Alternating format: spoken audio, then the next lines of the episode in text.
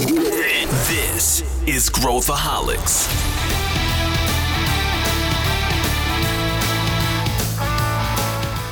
Olá, aqui é Pedro Weingärtner, eu sou o CEO da Ace Ventures e esse é Growthaholics, o podcast para quem adora inovação e empreendedorismo. Se você curte e acompanha o Growthaholics, para um pouquinho e avalie. Avalie com cinco estrelinhas no seu player de podcast favorito, pode ser Spotify, Apple, quer que seja. Coloca cinco estrelinhas lá pra gente, isso ajuda a gente a crescer e chegar cada vez mais pessoas. No papo de hoje, nós vamos explorar o delicado equilíbrio entre crescimento rápido, crescimento sustentável no mundo das startups e muito mais. A gente fez um mergulho filosófico sobre esse tema e abordou coisas muito interessantes, reflexivas para você. A gente conversa com Diogo Publio, que é founder e CEO da Speedio, e Vitor Andrade, que é head de Venture Capital aqui na Ace Ventures e a gente mergulha nesses altos e baixos deste mundo para descobrir a resposta de uma pergunta que ronda a cabeça de muita gente por aqui: existe crescimento ruim? Pois é, dá o play e vem com a gente. Estamos aqui agora em clima de, de filho novo com meu convidado aqui, Vitor Andrade, que acabou de se tornar pai. Vitor, que lidera aqui nossa área de Venture Capital. Tudo bem, Vitor? Tudo bem, Pedro Weingärtner. Sim, sou papai novo, muito feliz com o Bento chegando. Vamos inaugurar ele com o primeiro podcast depois de, de pai, né? Bem feliz aqui. Isso aí, é isso aí, é isso aí. Esse já é um pequeno growthaholic, né? Já vai, já vai crescer aí e a gente vai acompanhar ao longo dos, dos nossos episódios. E eu também estou aqui com, com o meu amigo Diogo Públio, que é também da Ace, mas nesse caso é investido aqui pela Ace, faz parte da nossa comunidade de founders, e eu vou pedir para o Diogo falar dele rapidinho e falar também da empresa que ele é o CEO, que é a Speedio. Tudo bem, Diogo? Tudo ótimo. Primeiramente, obrigado pelo convite. É um tema que me empolga. Eu acho que a gente vai ter ótimas discussões aqui. E, bom, gente, eu sou o CEO e fundador da Speedio. Speedio é uma ferramenta de Big Data para a área comercial. Então, você que tem ou está montando sua área de outbound, sua área de prospecção comercial, a gente tem os melhores dados para você conseguir fazer uma comunicação, uma prospecção assertiva. Né? Tem algumas ferramentas também que ajudam na, na, na comunicação da, durante a prospecção. Então, entra lá, speed.com.br, está aqui né, embaixo, e a gente tem ajudado aí milhares, milhares de empresas terem sucesso para a área na área comercial. Bom, com esse pitch aí, agora com esse pitch a gente tem o nosso tema aqui, que inclusive tem tudo a, tudo a ver com, com, né, com o negócio aí da, da Speedio, né, Vitor? Que a gente vai falar sobre crescimento, né? Sobre existe crescimento ruim? Que eu estava falando com, com, o Diogo aqui antes, então, que, que linha que a gente quer abordar. Eu falei, pô, dá para a gente abordar as mais variadas linhas, mas eu vou aproveitar aqui para a gente iniciar esse debate, já jogo para o Diogo aqui a nossa pergunta inicial, a nossa proposta inicial para o Diogo. E aí, Diogo, como a gente enxerga, como você analisaria esta proposição aqui do seu lado? Eu posso responder que nem advogado? É, é, Deve. É relativo? Depende. É a, velha, a velha resposta que todo mundo fala e ninguém quer ouvir, depende, né? Mas, mas eu acho legal a gente entrar nessa discussão aqui, porque depende da ótica, né? E, e, e eu só queria abrir um, um asterisco, porque eu acho que se a gente está falando de growth, métrica de crescimento, unit economics de startup, é um mundo um pouco diferente de negócios tradicionais, né?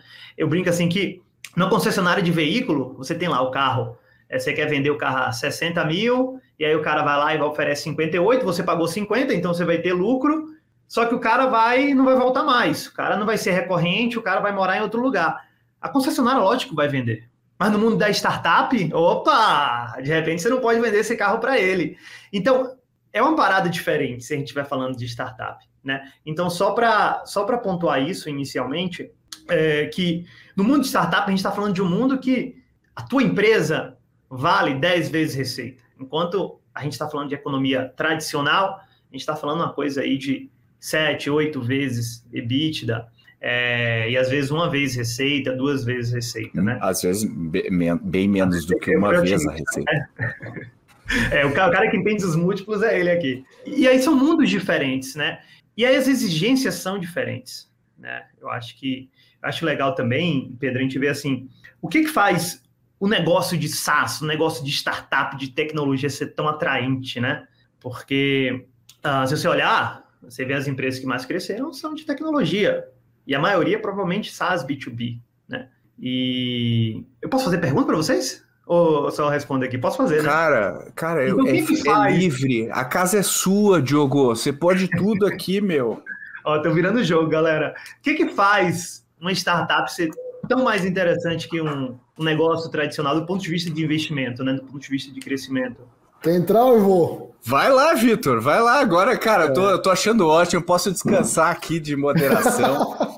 o Diogo tá assumindo aqui, eu tô feliz. É, é meu sonho, a gente tá pensando em botar uma AI, mas puta, eu tô, tô gostando. O Diogo, mas, mas, o Diogo. mas depois eu vou te dar meu take aqui em cima dessa questão. Boa. Ó, porque para mim startup ele é, é diferente.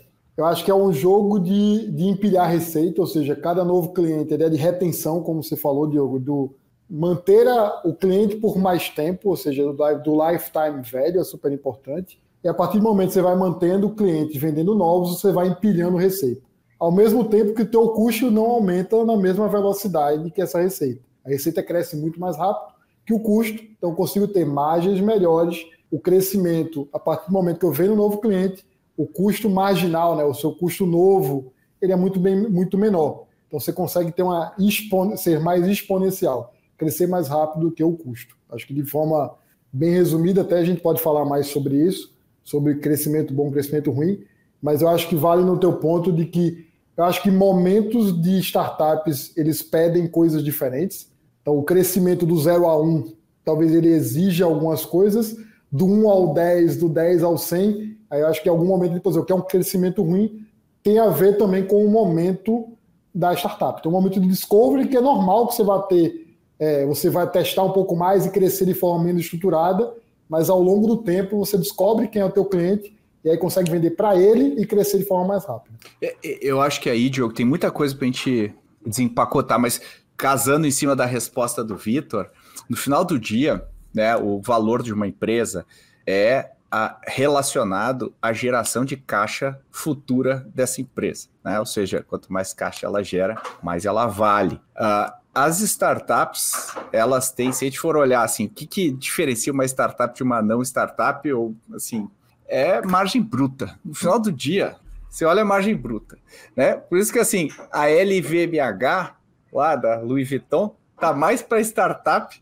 né, do que uma, uma, uma muita startup do que o do que Uber em termos se a gente pegar financeiramente, né? Porque a margem bruta dela é muito alta. Então quando a gente olha na casa aí do acima de 50%, 60% e, e pega uma margem dessas, a gente fala, porra, é, é brutal aí a geração de caixa uh, que a gente consegue ter. Por quê? Porque tem um componente aí, no caso da LVMH, é a baixa acessibilidade a preço, né? Seja, eu topo pagar mais pelo produto, pela marca, né? Pelo luxo. No caso da startup, é o software.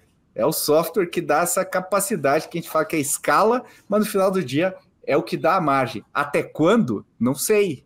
Né? Porque, como diria o Jeff Bezos, né? A sua margem é a minha oportunidade. E com AI e tudo mais, minha aposta é que essa margem seja cada vez mais difícil de manter com software.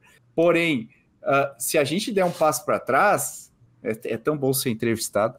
É, se a gente der um passo para trás, Diogo, eu acho que o capitalismo, toda a máquina do capitalismo, ela é montada em cima do crescimento. Né? E o cres... Inclusive, uma das primeiras ferramentas é, do capitalismo foi a dívida. Né? A dívida.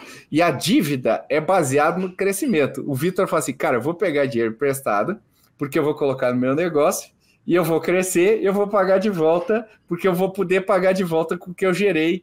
Então, assim, é, é, todo o capitalismo é baseado no crescimento. Quando a gente para de crescer, é colapso total em todas as áreas né, do capitalismo. Ele não foi feito para a gente não crescer. A questão é, mesmo do capitalismo, né, a gente vê uh, esses glitches que a gente tem, tipo subprime e tudo mais, que ger gerou crescimento, mas a gente poderia dizer que não é um crescimento muito bom. Né? Não é um crescimento muito bom, porque o impacto dele não foi uma criação de riqueza para a sociedade, foi uma criação de riqueza para alguns agentes no mercado financeiro e quem saiu perdendo foram proprietários né, de casas, né, de, de imóveis. Uh, então, essa seria um ângulo para a gente pensar se existe crescimento ruim ou não, né? Mas, enfim, uh, eu acho que esse é um bom pano de fundo para a gente pensar. Depois a gente pode ir um pouco menos filosófico, né, Vitor?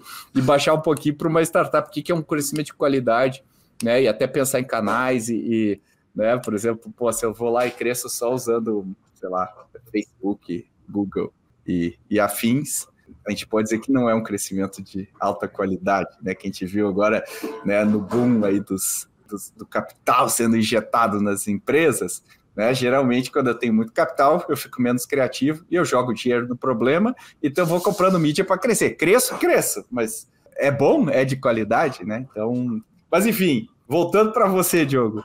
É, eu, eu, eu, eu, acrescentaria também a recorrência, né? Então, a, como Perfeito, o falou empilhar, lá, é, empilhar a receita. Empilhar, empilhando, empilhando, né? Porque margem bruta e recorrência. E aí, se você vive num universo que o que faz você ser especial é isso, qualquer coisa, qualquer cliente que venha e quebre essa regra é ruim. Por mais que ele está trazendo dinheiro. E, e, e, eu acho que a coisa difícil aqui é isso. Vai ter cliente que está abandonando dinheiro para você, provavelmente você já pagou o CAC dele, você vai aceitar, será que é crescimento ruim? Se ele não trouxer uma margem alta, ou se ele não trouxer uma recorrência, um L que vai acabar indo para LTV, e depois a relação de LTV sobre CAC, né? E eu, eu, eu acho que no fundo é isso, né? É relativo, né? Porque existe. Se você não aceita o seu ICP, se você não aceita realmente o cliente que vai trazer uma retenção, você vai precisar de mais caixa, porque esse cara é mais caro. E você consegue ter um ROI com o cara que está fora do ICP, embora você não tenha a retenção que você deseja. Né? E aí, eu acho que ajustar esses dois parâmetros de quanto que eu estou disposto a aceitar de perder de margem bruta e quanto que eu estou disposto a aceitar é, de, de retenção ou de churn, para que eu continue crescendo como startup, mas ao mesmo tempo tenha números ótimos, né? Então, só um exemplozinho, tem uma empresa, não vou falar nomes aqui, mas tem uma empresa que é fácil você manter a margem alta entregando serviço. Geralmente, quando você entrega serviço, você abaixa sua margem, né? Então, se você entrega só software, você vai ter uma margem ali de 80%, 90%. É o sonho, né? Hoje está mais difícil. Mas se você entrega serviço, a margem cai. Né? Por quê? Porque para você entregar aquilo, você tem uma pessoa fazendo ali, fazendo call, programando algo específico para aquela empresa, né? E tem uma zona cinza aí que tem muita startup que, opa, bota como serviço, como despesa, mantém a margem lá em cima, 80, 90, e fica com a cara de SaaS, mas boa parte é serviço. Aí você difere e bota como booking para não ficar entrar como. Então, por isso que eu acho que essa discussão é bem interessante, porque é, tem muitas... Você acha que você está enganando alguém com isso, né? No final do dia, dois dois palitos se descobre isso, mas, mas é, tem muito, é muito. O serviço ele, ele, ele traz uma ele traz uma receita alta e rápida, né? Para é fácil, é bem mais fácil é, gerar receita com serviço do que com, com software, né? É, serviço decola rápido e chega num platô. Né? Software demora para decolar, mas ele rompe esse platô. Se a gente for pensar na curva de receita. Sim. E a qualidade, você não consegue manter a qualidade do serviço não. com 10 pessoas ou 100 pessoas. O esforço de gestão é muito maior. E na área técnica, não. O, o trabalho dos Facebook de prover a ferramenta para uma pessoa, para um milhão, é o mesmo, é o software que está rodando na máquina. Você vai botar mais máquinas lá para rodar. A qualidade é não degrada. Na verdade, só aumenta, porque tem efeito de rede e tudo isso lá né, com eles. Mas eu acho que é isso. Eu acho que é uma função de quanto que eu estou comprometendo minha margem com a nova receita, então está entrando novos clientes opa, será que a receita desse cliente é bom ou ruim? A gente está falando de crescimento não sustentável, crescimento ruim. Quanto que eu estou deixando na mesa de margem bruta, né? Será que tem serviço? E aí fica, pô, beleza, serviço é ruim, mas às vezes serviço é necessário para você manter o cliente ali. É Dependendo do, do, do, segmento de cliente e tal, talvez tenha que colocar uma camada de serviço, né? Não, não, não tem jeito. Especialmente quanto mais enterprise, provavelmente mais serviço você vai ter que pensar, né? E aí, exatamente, e aí aquilo, né? Qual que é o ponto do meio? O Buda já falava, melhor caminho é o caminho do meio. Porque se você entregar muito serviço e fechar contrato maior, daqui a pouco sua empresa vira de serviço e quase não está fazendo tecnologia. Que tem algumas empresas assim que eu vejo aí, putz, de repente precisa de muita gente para crescer e perdeu a mágica ali de ser uma empresa de, de SaaS, né? De software. Ou se você não entregar serviço, talvez você nem consiga contrato grande, você não vai conseguir uhum. crescer ou até quebrar. Qual que é o uhum. ponto do meio? Então, eu acho que o crescimento que a gente fala de crescimento bom para startup, lembrando, gente, mundo de startup, tá? Outras regras, tá? O cliente traz dinheiro, mesmo assim tem gente que fala que não. E considerando que a gente está nesse universo, é uma função de quanto a gente está disposto a deixar na, de margem bruta e quanto que a gente está disposto em aceitar cliente que não tem retenção, que a gente está falando de ICP ou não ICP. ICP é cliente dentro do perfil, né? Eu acho que é assim como eu enxergo. Uhum, uhum. É, é, eu acho que eu até, eu até vou passar aqui para ti, Vitor, mas eu acho que vale a gente pensar assim, indo para essa linha de qualidade da receita, né? E uma coisa que a gente enfrenta muito é a facilidade de gerar receita com enterprise. E essa é uma armadilha, é né? uma faca de dois gumes, né? Porque o que que acontece? Tem muita startup que fala assim, porra, tô tentando vender para PME, né? Teu, teu público, né, Diogo, assim, é difícil, porque você precisa, é difícil chegar no cara, conversar. É, e o tamanho do contrato não é grande. Se você chega numa enterprise, né, Vitor, numa pô, super corporação e tal, pô, você consegue vender a tua suite de software bem mais cara, né, com valor bem mais alto, e aí você empilha mais duas, três corporações, você fica com faturamento equivalente a uma startup que atende PME e talvez tenha centenas de clientes. Quando a gente bota uma do lado da outra, é, né, é difícil fazer um juízo de valor só olhando esse dado que eu falei. Mas a gente pode entender a qualidade da receita e o que deve acontecer depois disso, né, Vitor, em termos de curva de crescimento. Sem dúvida, assim. E chega uma hora que você começa a fazer a conta também, né? E acho que o Diogo trouxe um ponto. O custo de aquisição, mas ele trouxe, ele pincelou algo que é o custo de atendimento a esse cliente que às vezes a gente não faz a conta, vai legal. Eu consigo trazer e ele fica, mas quanto ele me demanda no dia a dia de esforço para eu continuar atendendo? Então tem um, é, é o CAC mais o custo de atendimento que às vezes passa despercebido.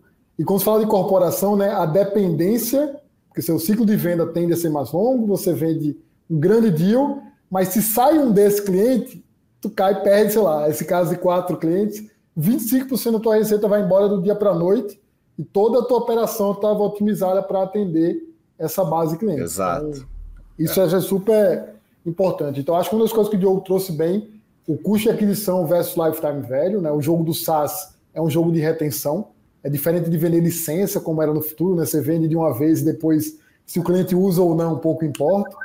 Eu acho que um bom reflexo para entender o crescimento bom ou ruim não é um, um, um indicador de vendas nem de marketing, é um indicador de uso de produto. Quando você tem um cliente que ele compra, ele está lá e ele usa o produto nas suas funcionalidades e também usa com frequência, você mostra que aquilo ali tem valor para ele. Então eu sempre falo que o pro problema nas vendas nem sempre é o problema de vendas, pode ter a ver com o produto lá atrás ou com o cliente para que você vendeu. Então a importância de olhar é métricas não só de CAC, LTV, né, que estão lá as métricas de indicadores financeiros, mas Pô, o cliente está usando, tá usando com a frequência que se espera daquele é produto, porque a tendência é que se ele usa muito, aquilo é importante para ele, ele não vai desligar a qualquer momento que ele precisar cortar custo, porque aquilo tem valor para ele. Então, já, a é, chance de empilhar a receita é, é, maior. é, muito maior. Se ele né? não usa, você está fazendo um jogo de que eu vendi, ele está me pagando, mas uma hora ele vai descobrir que aquilo não gera valor. Quando não gera valor, em algum momento ele desliga. E aí você perde a recorrência que o Diogo trouxe muito bem. Recorrência tem a ver com não com recorrência de pagamento, mas de uso. O pagamento ele é reflexo da recorrência do uso. Agora, só para só clarificar um ponto que eu falei aqui, do jeito que eu falei, eventualmente parece, porra, enterprise não é legal, não é bom. Não é isso que eu estou dizendo. Para ilustrar isso, pega um restaurante, né? Assim, se tem um restaurante na sua cidade que tem 40 anos, 30 anos, eu tenho certeza que você vai entrar nesse restaurante e vai ter um tiozinho no balcão, uma tiazinha no balcão, ela conhece seu nome. Ela fala: Fala, Diogo, aqui, senta aqui. O tiozinho não sai do restaurante. e ele consegue manter. Se você começa a tentar escalar e abre uma rede desses restaurantes, você não consegue mais. Então, assim, tem um monte de startup que vende enterprise, tipo Snowflake, ServiceNow, várias gigantes aí que vendem enterprise. Escalar de um restaurante para um Starbucks é muito difícil. Então, o que acaba acontecendo com empresa, especialmente SaaS, que vai enterprise, é que os sócios, os founders, acabam cumprindo a função do tiozinho do balcão e ficam atendendo diretamente uma carteira limitada de clientes e não conseguem escalar. Ah, agora vou trazer um cara de venda, não funciona. Trazer outro cara de venda, não Então eles, eles atingem um platô de receita e às vezes é difícil romper esse platô, porque a receita é alta isso talvez dê uma ilusão de que a gente está crescendo, mas eu preciso criar sistemas que garantam que eu vá para um próximo patamar. Já se você é PME, você não tem escolha. No seu décimo cliente, você já tem que descobrir como fazer, porque você não vai conseguir atender essas pessoas desse jeito. Então, essa é uma diferença que eu acho que é importante.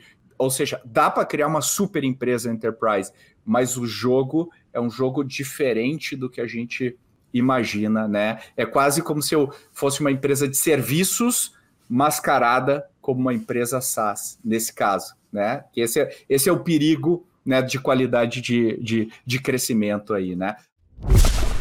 Quem está ouvindo este episódio no dia que foi publicado, dia 29 do 2, hoje é seu dia de sorte, porque hoje é dia do lançamento da plataforma educacional de inovação elaborada pela nossa escola de inovação Future Dojo. Os assinantes terão acesso a conteúdos exclusivos semanais, trilhas de capacitação, frameworks e tudo que tem a ver com este nosso mundo da inovação por um preço mais do que especial. E não, não é um produto que cobra um valor anual e parcela de 12 vezes, é uma assinatura de verdade que você pode cancelar quando quiser. Assine a Future Dojo clicando no link da descrição desse episódio e eu vejo vocês lá. Agora, jogando por Diogo aqui, quando a gente vê a composição da receita, né, em termos de canais, eu falei rapidamente a coisa do Google, do Facebook, mas hoje em dia, com AI e tudo mais, a chance é de uma hipersaturação de canais de marketing. Né? A gente está vivendo uma era em que a gente está ficando cada vez mais refinado no uso disso. E as empresas que têm uma estratégia proprietária e canais proprietários acabam se diferenciando, né? É, que não vão pescar exatamente do mesmo jeito que, que todo mundo faz. Como que você enxerga a qualidade do crescimento atrelada à composição de canais de uma empresa, Diogo? Você que, que, que, observa isso de maneira privilegiada e com milhares, como você falou, de empreendedores, né? Eu, eu, eu acho que isso também é muito interessante, que eu já vi muita gente falar que, cara, não é Product Market Fit somente, é Product Market Channel Fit. Então, não adianta você ter Product Market Fit se você não tiver um channel, um canal eficiente. E o jogo de canal é um pouco diferente, porque geralmente o product market fit você faz uma vez e na boa você vai crescer bastante assim, repete ali, foca nesse produto, com esse mercado, atende as dores. Agora, o canal precisa de metamorfose. Porque geralmente quando a empresa começa, qual que é o canal? É o Friends and Family, né? Liga para um amigo aqui, compra não sei o quê. Inclusive, eu estava até conversando com a startup e ele falou: Cara, meus números são ótimos. Ele começou agora, tem cinco clientes Cara, meu CAC foi baixíssimo para vender para esses cinco clientes. Eu postei lá no, no, no, grupo do LinkedIn e, e aí fiz várias vendas, não gastei nada. E aí a primeira desilusão, né? Canal tem que ser replicável. E não, por isso que eu falo de metamorfose. É normal você ter esse canal, obviamente, ser startup, você quer vender da forma mais fácil inicialmente. Agora esse daqui satura logo. E aí, você vai escolher, pô, beleza, vou ter um representante, é, vou ser um sistema mais de franquias, vou vender direto para o cliente, vou usar inbound, vou usar outbound, vou usar PLG. Tem uma porção de coisas, de, de caminhos diferentes de canais. E, e aí cada um vai trazer unit economics diferente.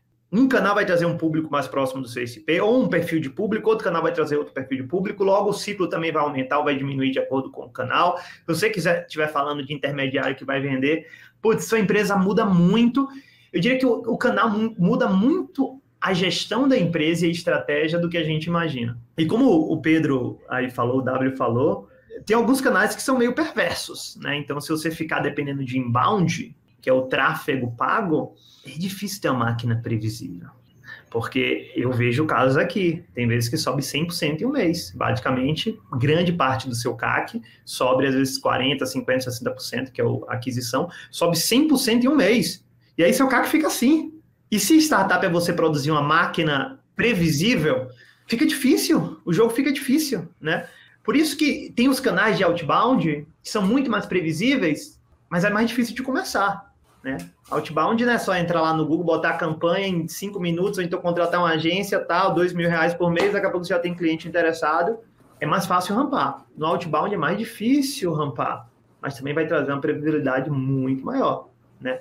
Então, eu acho que canal, além de ser algo, é, difere de product market, na, na, na, no processo de você refletir de product market fit, porque é meta, meio metamorfósico, vamos dizer assim. E você sempre está tá tentando um canal ou outro, porque um canal o custo pode ficar mais difícil, você pode descobrir no meio do caminho que de repente você cresce mais com muito com um canal de afiliados, de repente você vê que existe possibilidade de PLG. Essa é até uma boa discussão, né? Será que PLG é para toda empresa? Existe.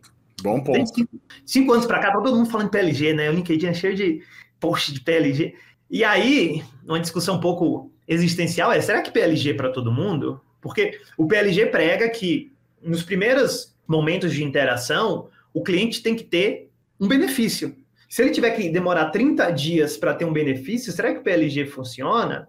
Né? Então, eu acho que essa é uma discussão com diversas variáveis, diversas variáveis é, de canal. Eu eu só, eu só queria trazer aqui um, um, dilema que eu sofri no início da Speed, é que ia para conferências com Venture Capitals e o pessoal falava assim, cara, você tem que trazer cliente só no ICP e não entregue serviço, entregue só software. E eu imagino, né, você vai ter uma startup top com isso. Mas, cara, eu vou vender muito menos se eu fizer isso. E aí? O que, vocês fariam? Que, que conselho vocês dão para quem está com esse dilema, assim, de que existe o um playbook típico, né? Startup, top, formato ali de alto crescimento, no, é, 90% de margem bruta, não entrega serviço e só vende para dentro do ICP. Na realidade, não é bem, a realidade é mais difícil. Eu acho que é um bom, é uma boa provocação, né, Vitor? O que, que, que, que, você diria? E, é interessante, eu acho até para me impressão que tem alguns mitos ali, né? Do, todo mundo imagina uma startup, eu até diria que é self-service o produto, cara entra, eu sou Slack, né? Amanhã todo mundo está usando, e daqui a pouco o cara passa o cartão de crédito, começa a pagar e nunca mais deixa. Ou seja, tem um olhar também de que o produto é self-service. Eu percebo cada vez mais uma composição de ecossistema que entrega produto, muitas vezes o produto, o software, educação e serviço, não necessariamente feitos pela mesma empresa. Para dar um exemplo, né? A RD Station, baita exemplo de, de SaaS do Brasil. O foco da RD, sim, é entregar o software, né, o SaaS, mas ele construiu uma rede de agências parceiras que entregam aquele componente de serviço que é necessário para que o cliente pilote bem a ferramenta. Que é uma discussão que muitas vezes a gente, a gente acha que a solução é igual ao software, né? Então eu tenho um problema que busca uma solução. Solução igual a software. Não necessariamente. Eu acho que depende muito da maturidade. Eu vejo cada vez mais empresas de software investindo em frente de educação que de alguma forma complementem essa educação do mercado empresas de, de SaaS que trazem redes de parceiros para entregar esse componente de serviço que, na, na visão dessas empresas, é necessário para que o, o cliente pilote, e até eventos para que isso aconteça e essa troca aconteça no dia a dia. A RD acho que é um bom exemplo disso. Então, eu sou daquele que tem que entender qual o job to be done do lado do cliente, que é o cliente quer realizar. Sempre eu sou daquele, começa por quem está mais pronto, começa para quem já está mais educado, e aí ele pilota a ferramenta sozinho, mas em algum momento, acho que uma frente de educacional, até a Speed faz bem isso. Ela entra para ajudar quem está um pouquinho antes a se educar e conseguir usar bem a ferramenta. Mas em alguns casos, não só pela maturidade, mas pela necessidade, vale a pena pensar. Mesmo que o serviço comece dentro de casa para testar, né, para validar essa oportunidade, em algum momento pensar uma rede de parceiros. Não é incomum isso em empresas de RP que tem contadores, que tem prestadores de serviço lá na ponta de BPO para ajudar, empresas de marketing que tem agências para ajudar. Então, assim, eu acho que Serviço sim pode fazer parte, tem um desafio ali de como isso agrega e quanto isso aumenta ticket, porque a conta precisa fechar. Entregar serviço para um ticket médio baixo, essa conta não fecha. Então você precisa criar outras formas. A RD é um bom exemplo de trazer uma, duas a fonte de receita principal é software, mas você tem uma agência que monetiza em cima do serviço. E as duas acabam se monetizando e gerando mais valor para o cliente final, que é o que vai usar o software. Então, um pouco de que. Eu acho que varia muito, ou depende do, do advogado e do administrador, né? Como, como eu, acho que, que varia caso a caso. Mas eu vejo cada vez mais essa composição, não só dentro de casa, mas com parceiros, para entregar o job to be done de forma um pouco mais completa do que ser só um pedacinho daquela solução. Eu preciso compor com outras empresas aí, em alguns casos, para conseguir ajudar esse, essa empresa no final. Eu tenho visto uhum. mais isso. É, eu, eu acho que em cima disso, né, Vitor, que você está falando, eu acho que as melhores empresas, elas têm uma, assim como a gente tem uma impressão digital, elas têm uma impressão digital única de como elas operam, de como elas vendem. Se bastasse eu seguir fórmulas de mercado para criar um negócio de sucesso, eu teria um unicórnio em cada esquina que não seriam mais unicórnios, né? Porque se eu tenho um unicórnio em cada esquina, o valor de um unicórnio tende a zero. Ou seja, não é assim. O que eu acredito é que as melhores empresas, elas têm composições únicas de como elas criam as coisas, né? Então, assim como você tem que ter uma fórmula única de como você entrega valor com o seu produto, você tem uma fórmula única de como você vende, de como você chega no seu cliente, como você vende. Uh, isso quer dizer que eu não devo seguir nenhum playbook no mercado? Não, eu não estou dizendo isso. Eu estou dizendo assim: existe o Pedro que cozinha, pego metáforas de restaurantes e culinária. Existe o Pedro que cozinha. Tá fome, eu tô com fome, eu tô com fome. Com fome. São, são, quase final da tarde, eu tô com fome. Isso é verdade, isso é fato. Uh, existe eu que cozinho, mas eu cozinho assim, nível easy mode. Assim. Existe o Alex Atala. Nós dois usamos provavelmente ingredientes, vários dos ingredientes que a gente usa são os mesmos. Mas a combinação do Alex Atala gera um prato altamente diferenciado. Que se eu for vender o meu bife aqui que eu faço, não ninguém vai comprar, mas o Alex Atala, vai, o pessoal vai pagar uma grana. Então, não se trata de você não usar o que tem, é a combinação e como você transforma. Né? Eu sempre falo que empreender é um misto de arte e ciência. Se você acha que é só pegar e botar, dar uma engenheirada no esquema e criar fórmulas e máquinas e tudo mais, você não vai criar, porque a tua empresa não vai ter alma.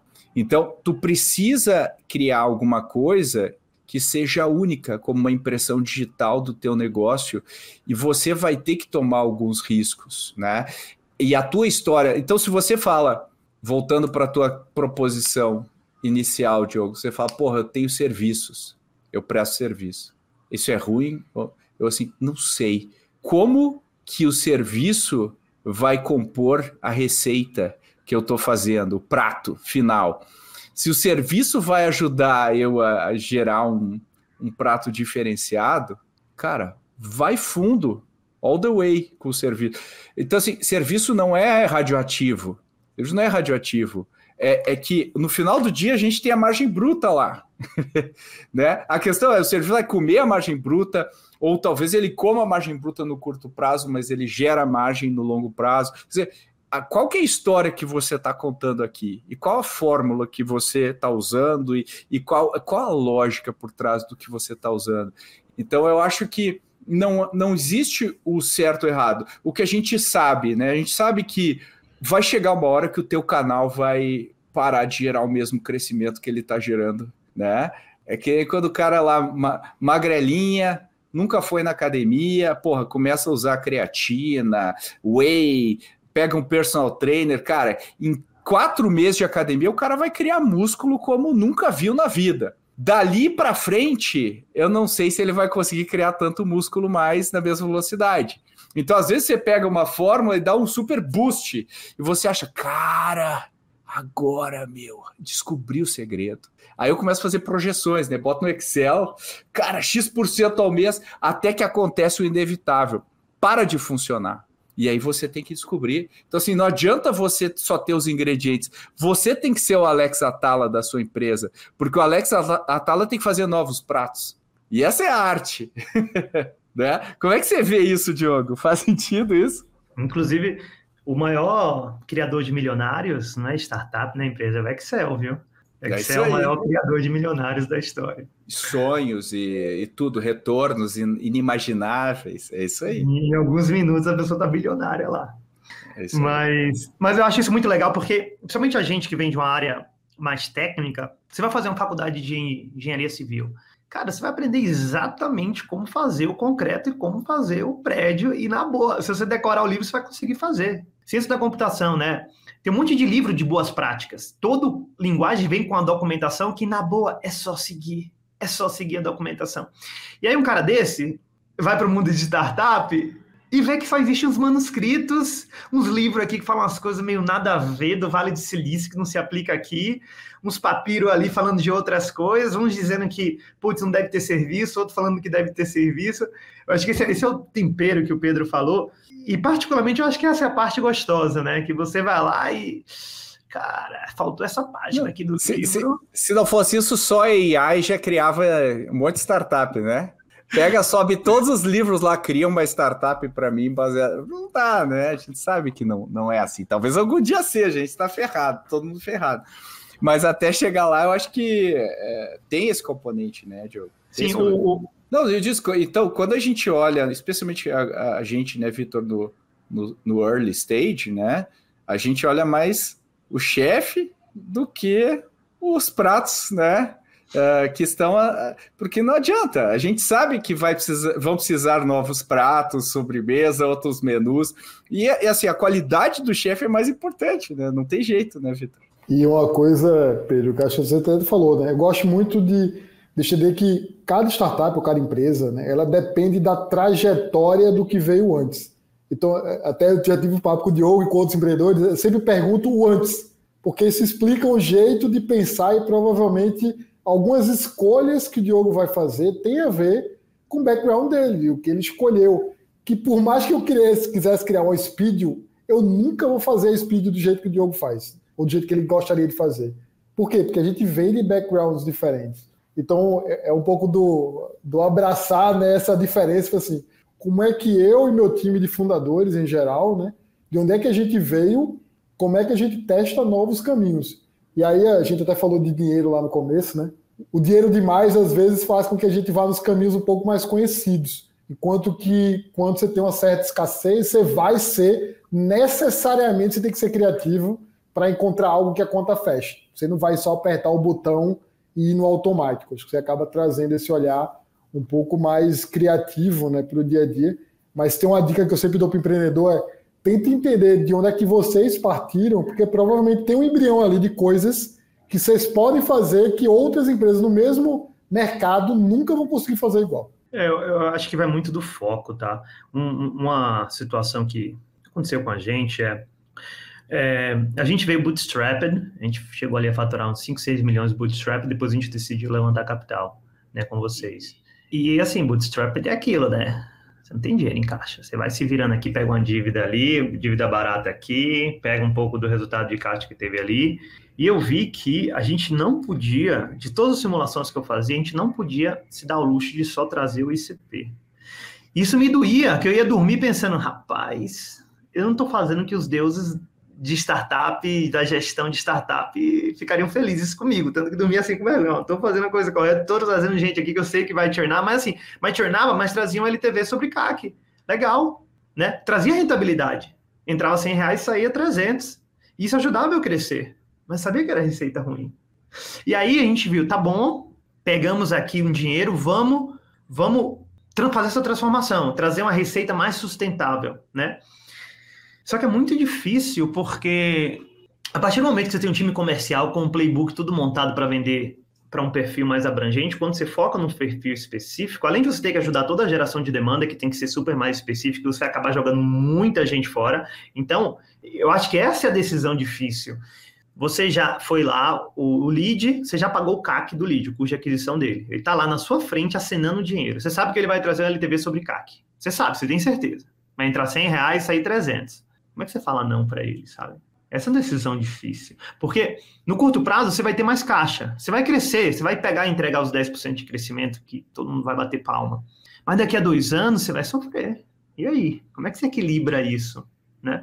E, e, e decidir mudar, e a gente decidiu mudar, vamos ver, então vamos diminuir isso daqui e trazer mais desse dentro do ICP.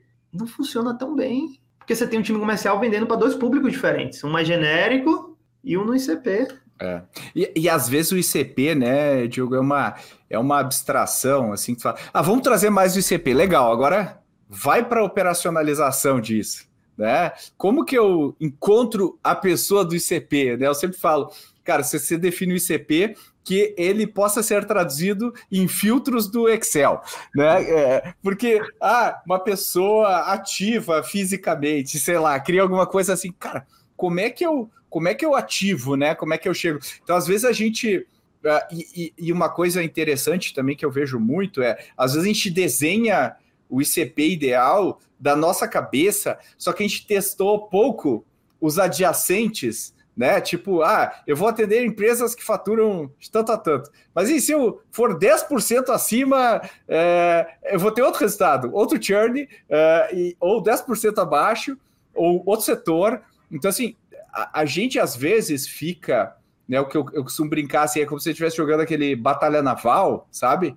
E aí eu não tô vendo o outro lado do tabuleiro, a resposta tá lá, mas daí eu fico atirando e às vezes eu acerto a ponta de um destroyer e eu fico só na ponta do destroyer. Eu não avanço para o resto. Então eu não consigo crescer porque eu não consigo acessar o cara certo do jeito certo, né? Então uma coisa, eu acho que a gente uh, acha que testa o suficiente, mas acho que a gente testa. É, é, é difícil eu chegar para uma startup e falar assim, cara, eu acho que você está testando demais. Eu acho que você está testando demais. Eu, eu, eu digo assim, assim, acho que você está tentando otimizar demais. Isso eu falo bastante. Tipo, ah, legal, já descobrimos, agora é otimizar o funil, ficar fazendo uh, otimização de conversão.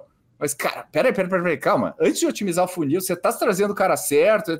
Tem, tem, outras coisas que você precisa testar bem mais amplas, que vão, vão te dar um delta de retorno muito maior do que testar o.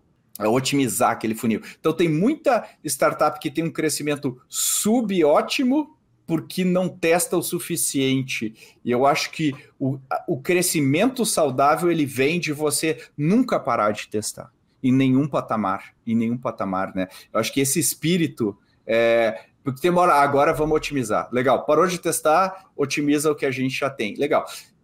Invariavelmente a gente vai atingir um platô.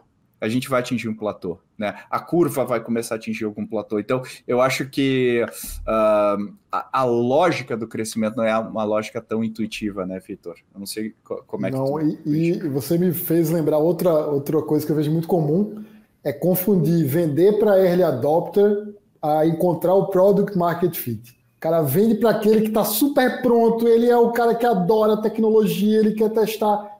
Ele adopta, é maravilhoso, você vai crescer rápido, provavelmente, nesse público. Mas em algum momento você vai, o teu ICP, que talvez seja um, um extrato menor do total do mercado, é o early adopter, então teu ICP naquele momento é o early adopter, você vai vender para quem está pronto para comprar mas em algum momento você vai ter que cruzar aquele abismo para falar com um perfil de cliente que é necessariamente diferente daquele, daquele perfil inicial. Então, já escutei algumas vezes empreendedor falar: Ah, eu encontrei o Product Market Fit. Quantos clientes você tem?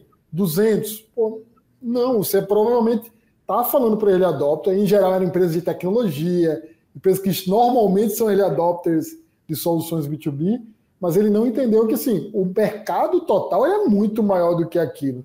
Então, aquela, aquela abstração é. inicial do que é o ICP, é isso, é isso. ele vai mudando ao longo do tempo. É, não, acho, que, acho que você falou um ponto legal. Você pode ter 200 clientes, ter uma taxa de crescimento e não ter product market fit. Total. É, total. Isso, isso às vezes a gente não, não então, fala bastante, né? Já garantiu seu ingresso para o ACE Summit 2024? O ACE Summit é um evento para quem empreende, quem investe, quem revoluciona o mundo corporativo. E no dia 26 de julho de 2024, temos um encontro marcado no Centro de Convenções Frei Caneca, em São Paulo. Alguns nomes confirmados são Monique Evely, do Shark Tank Brasil, Gustavo Pinheiro, que é VP na Riverwood Capital, Maria Tereza Azevedo, que é líder de investimentos no SoftBank Latam, Marcelo Lemos, que é CEO do Frota 62 e co-founder da startup Gringo. spoiler, tem muito mais gente boa vindo por aí. Garanta seu ingresso em acesummit.com.br. Eu te vejo lá. Pronto, de volta à conversa. É, e, e mais um ponto que o Diogo trouxe que me veio, falando dos playbooks, né? Pô, não estou seguindo os playbooks. Eu acho que é sempre bom lembrar que playbook é escrito depois que as coisas já aconteceram, né? Então o cara, provavelmente essa galera que hoje é playbook fez de um jeito diferente dos playbooks da época que começaram. Engenharia reversa. E aí fala, ah, não, agora tem que ser desse jeito. Só que na época que ele começou, provavelmente dizer, não, você está errado. Como assim você vai fazer desse jeito? Então é sempre bom para você ficar até tranquilo, Diogo, de que às vezes o playbook que, que é hoje, ele foi um olhar para trás, muitas vezes nem tão mergulhado na, naquela realidade, para dizer, olha, como é que eu explico o que já aconteceu? Mas o Mercão, o Pedro comentou, o mundo está mudando o tempo todo, então até por mais que eu pegue a mesma empresa, os mesmos founders, criando hoje, não seria igual. Então aquele playbook nem eles mesmos usariam se fosse criar um negócio igual hoje. Então, imagina quem é novo, né? E, aí, voltando para a sua pergunta, Diogo, é, a maneira que eu enxergaria é os teus clientes, eles qual, o quanto eles amam o teu produto, né? Assim, eles, eles falam, cara, esse produto é maravilhoso, indicam, né? Então, se você vê um crescimento de, de, de, de pessoas organicamente vindo até você, né? Para pegar o produto, e você tem uma clareza muito grande de que ele realmente resolve aquele, aquele job, né? Usando os jobs to be done. Pô, o negócio ele encaixa, ele encaixou, né? Você sente isso. Então, voltando para o exemplo, a gente consegue muitas vezes na força bruta chegar nos números. E você sente que é na força bruta, porque a empresa fala, pô, tô com 200 clientes aqui, mas agora, agora eu vou acertar minha máquina de vendas. Agora eu vou, sabe, começa a colocar assim coisas não é acertar a máquina de vendas muitas vezes, é, é, porque eu tenho que voltar, porque eu só acertei uma casinha do Destroyer e eu tô, imagina assim, que eu tô atingindo marginalmente ou uma parte da, da dor principal, isso já gera vendas, né? Uh, então, é, é, se eu calibrar para o centro, se eu falar assim, peraí, mas por que, que o cara compra o meu produto? O que que ele resolve? Legal. Às vezes é uma feature do teu produto corresponde a 80%, 90% do valor percebido, só que você tem outras 10 features e você gasta uma grana e um tempo e uma energia mantendo coisa que você não deveria manter. E é muito difícil tomar essas decisões. Então, por isso que a jornada até um, um produto é, é, bem árdua. É bem árdua. Não sei se você sente isso na, no seu dia a dia, né? É, aqui, é, na prática é muito é, é mais difícil, né, né, as coisas. Então, pelo menos aqui as pessoas têm dificuldade de falar que não gostam, né? Então, uma coisa muito que a gente vê aqui quando a gente testar uma nova feature, muita gente não, eu adoro, eu adoro. Mas e aí, vamos pagar esta? Não, veja bem, tal. Então, isso que você falou, Pedro, mesmo a, a, medir se o cliente gosta, tem que ser feito com muito cuidado, porque dependendo da maneira que você perguntar, e o brasileiro tem uma, tem uma cultura de querer agradar o outro lado, né? E você não se enganar com isso, né? Não se baseie é só na resposta do cliente. Não. Use outras métricas. Não, sabe por quê? Porque o cliente ele pensa em você 0,0,000%, 1% do tempo dele. E você pensa no cliente 100% do seu tempo. Então, assim, quando você pede para o cara responder alguma coisa, é, é, é como se pegasse alguém que está olhando uma coisa e fala, aham, aham, e o cara para um segundo e fala para você. Ele não parou para pensar, deixa eu ver como eu posso dar o melhor feedback para o Diogo. Deixa eu dar, assim, aquilo que ele precisa ouvir. Então, assim, aquilo é um proxy. É um proxy, mas, e eu sempre falo, o que o cliente faz é bem mais importante do que o cliente diz. Mas o que o cliente diz te dá um. É como se fosse uma janela dentro ali, né, da cabeça do cliente, uma pequena janela. Mas não é a resposta. A resposta não está, geralmente, em você analisar resultados de pesquisa de satisfação. E aí onde vem a arte, né, Diogo? a gente vê a arte, porque o cara que tem acessibilidade, aí vem a acessibilidade do produto. Qual o problema que eu estou resolvendo de verdade? E o cara não sabe que você pode resolver esse problema dele. Tem, quando a gente usa a teoria do jobs to be done, por exemplo, tem uma coisa que eu acho que a gente usa muito pouco. A gente tem o job principal do cara. E a gente tem os, os jobs que são adjacentes, que tem relação com ele mas não é o que seu produto resolve. E você deveria olhar todos os jobs, porque às vezes o seu produto pode resolver o job adjacente junto com o seu e com isso ter mais valor. E às vezes a gente fica tão bitolado em porque empreender é tão incerto, né, Diogo? É tão incerto. A gente tem tão poucas confirmações verdadeiras que eu me agarro com unhas e dentes em qualquer dado porque é, um, é, é, é o mais próximo de alguma certeza que existe. Só que isso é uma armadilha também, né? Eu tenho que levar os dados, mas eu tenho que ter um, uma capacidade.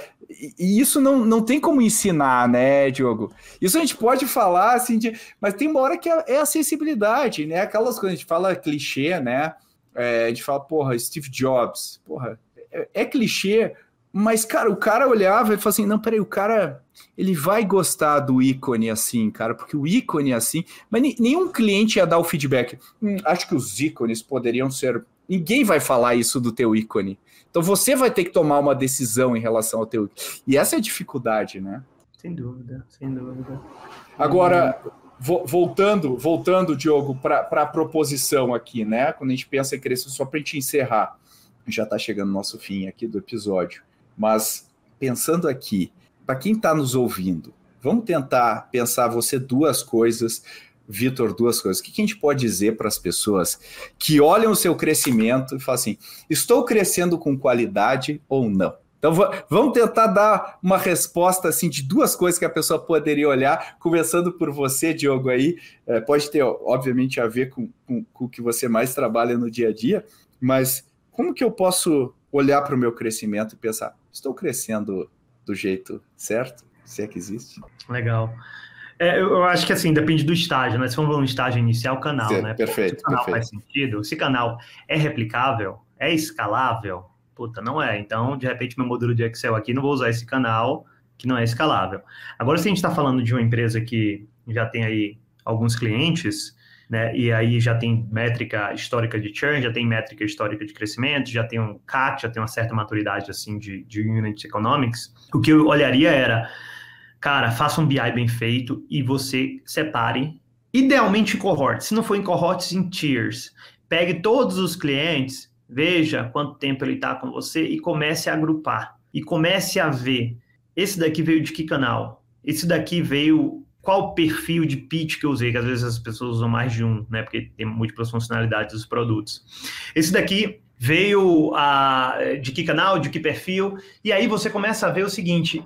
E, e quanto que é a retenção? Quanto, quanto, que é o LTV projetado ou pelo contrato, ou você vê historicamente quanto que tem, e aí você vai ter que botar no cohort, provavelmente, para ter um dado correto, mas. E aí você separa em grupos. Olha só, esse cara desse canal tem uma retenção muito maior e ele tem essa, essa, essa característica. Putz, bingo, isso daqui é legal. Vamos reproduzir isso daqui, não esse outro aqui que historicamente tem um dobro de churn, e eu garanto, galera. Assim, você tem algumas centenas de clientes, você vai ter perfil que vai estar churnando o dobro de outro. E vai ter perfil que vai estar dando uma margem muito maior que outro. Só que nessa de crescer, crescer, bota para dentro, bota para dentro, contrata a gente, mil e uma coisa para a gente resolver ao mesmo tempo, e um dia só na startup, você acaba não colocando muita atenção nisso, né? E às vezes parar para pensar no número às vezes não parece trabalho, né? Que você não está falando com ninguém, não está correndo tal.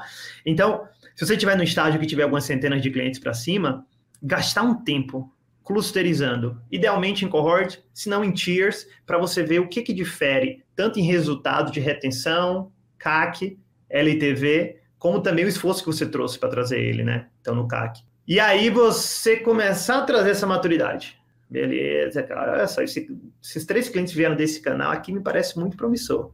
Né? Então, é isso. Inicialmente, boa, boa. desconfia do canal, depois, cara, entra nas métricas, cara, entra na matemática clássica do SaaS. Eu acho que fazendo isso que você falou, provavelmente vai te dar muito mais insights do que eventualmente uma pesquisa de satisfação desse estágio, por exemplo. Muito bom. Muito bom. E você, Vitor, o que, que, você diria aí para os caras? Você que acompanha aí vários e, e, tem um certo reconhecimento de padrões aí. É, eu vou, eu acho que vou pegar um pouco do que você falou antes e o do Diogo, né? LTV e churn, né? Ou seja, no momento quebra esse LTV, ele é futuro, né? Então você não sabe o momento que efetivamente o cliente vai ficar ou vai sair. Você só sabe lá na frente. Então, olhar o máximo uso do produto, eu falo o que o cliente faz e não o que o cliente diz. O quanto o cliente está usando o produto, qual a frequência, é, eventualmente você conseguir ter o detalhe quais funcionalidades, melhor ainda. Mas, em geral, um indicador de recorrência de receita é recorrência de uso. Quanto mais eu uso, mais eu tendo a ficar naquela, naquela ferramenta. Então, produto, acho que é uma das coisas que, eu, embora a gente fale de crescimento, a gente olha muito para marketing e vendas, uhum. eu acho que olhar produto. E o outro é olhar que, que também é consequência é entender o custo de atendimento daqueles clientes. A gente olha muito o custo de aquisição, o quanto ele continua, mas quanto é para atender, às vezes, aquele cliente que fica, eu estou atendendo ele, pô, estou gastando muito para atender ele, ele está ficando. Isso pode ser algo ruim, ou seja, em algum momento eu estou perdendo dinheiro porque o custo de atendimento é alto, mas pode ser uma oportunidade de fazer uma, uma venda pouco mais complexa, de uhum. trazer um serviço ou trazer um parceiro para ajudar e aumentar o ticket médio daquele cliente, porque ele te demanda mais. Pode ser que eles precisem ou de um produto mais robusto ou de um parceiro para ajudar. Então, se eu pudesse complementar o Diogo, aquela ideia de que o problema nas vendas não é só de vendas, né? Um olhar para produto e o uso desse produto e um olhar de custo de atendimento para entender o quanto custa atender aquele perfil, também acho que compõe aqui essa visão completa da jornada Perfeito. do cliente. Perfeito. Eu acho que pegando a, a, metáfora aí de vocês dois, né? Achar que, achar que vendas e produto são duas coisas separadas é uma abstração nossa organizacional interna. Mas na prática, elas estão muito mais unidas, a venda e o produto, do que a gente imagina. É que nem a pessoa vai na academia, fala, pô, não estou ficando forte, estou malhando muito. Não, é o que, que você come. Aí você tem que olhar se a, a sua alimentação, você está comendo proteína, sei lá, o suficiente. Então, tá tudo interligado. Não dá para a gente isolar e dizer aqui, pô, a gente tem que olhar de maneira holística, de maneira integral o negócio. Eu acho que são ótimas dicas aí. E com certeza essas explorações geram insights para você aplicar depois para o seu negócio. Né? Muito bom. Diogo, muito obrigado aí pela sua estreia brilhante aqui no Growthaholics. Valeu, carinha. Eu que agradeço, foi ótimo. Legal, ó, quem quiser saber mais sobre a Speedio, dá o, o endereço aí de novo. Speed.com.br. Quem quiser um cupom, galera, arranja o um cupom, vai lá no meu Instagram, Diogo, arroba diogo.publio, me manda mensagem lá, pede um cupom, que eu arranjo um cupom para créditos gratuitos. Opa, aí eu vi valor, aí eu vi valor. Vamos testar esse canal. E você, Vitor Andrade, muito obrigado novamente aí pela sua participação e também deixa aí para quem quiser conversar com a gente, né? Quem tiver negócios aí, quiser ser avaliado, assim como a Speedio quiser fazer parte aqui do nosso portfólio também, como fazer, né? Só obrigado, Pedro. Acho que esse eu vou guardar para o Bento, né? O primeiro podcast depois que ele nasceu. Esse aqui eu vou guardar para é a história. Pessoal, quem quiser ser investido pela ACE, você tem um negócio B2B, principalmente no pré-seed, seed stage, captando recurso, vem, vem falar com a gente. A gente apoia, acho que é um das, dos, dos temas que a gente trouxe hoje. Crescimento, validação de canal, é muito o nosso dia a dia. E aí, como o Pedro sempre traz, né? vem da nossa bagagem lá da ACE de 11 anos atrás como aceleradora, a gente traz isso para a nossa forma de investir. Então, se você está nesse momento de crescimento, tem esses desafios aí de encontrar canal, validar, será que o meu produto está atingindo, está atingindo mercado ou não, vem falar com a gente e vem fazer parte dessa comunidade de startups, do qual faz parte a Speedio e outros 149 startups né, do, do país. Então, sejam assim, estamos aqui para trabalhar junto em algum momento você também vai poder usar a ferramenta da Speedio sendo uma startup da Ace. Então, acho que compõe tudo aqui. Imagine empreendedor crescendo usando Speedio todo dia. É isso aí. Valeu! Se você gostou deste episódio, compartilhe, compartilhe com amigos, amigas, grupos de WhatsApp. Faça este episódio chegar aos ouvidos de quem precisa ouvi-lo. E marca a gente nas mídias sociais que você utiliza, arroba Ace Ventures, a gente adora quando você marca a gente e muitas vezes coloca um insight que você tirou desse episódio. E para ir além do papo de hoje, eu recomendo dois episódios. O primeiro é o 217, o 217, onde a gente discute por que, que diversas estratégias de marketing não dão certo. E o outro é o 225, 225, no qual eu converso para pegar aprendizados com José Salib Neto, que teve a oportunidade única de aprender diretamente da fonte com alguns dos maiores nomes do mundo dos negócios. Até a próxima!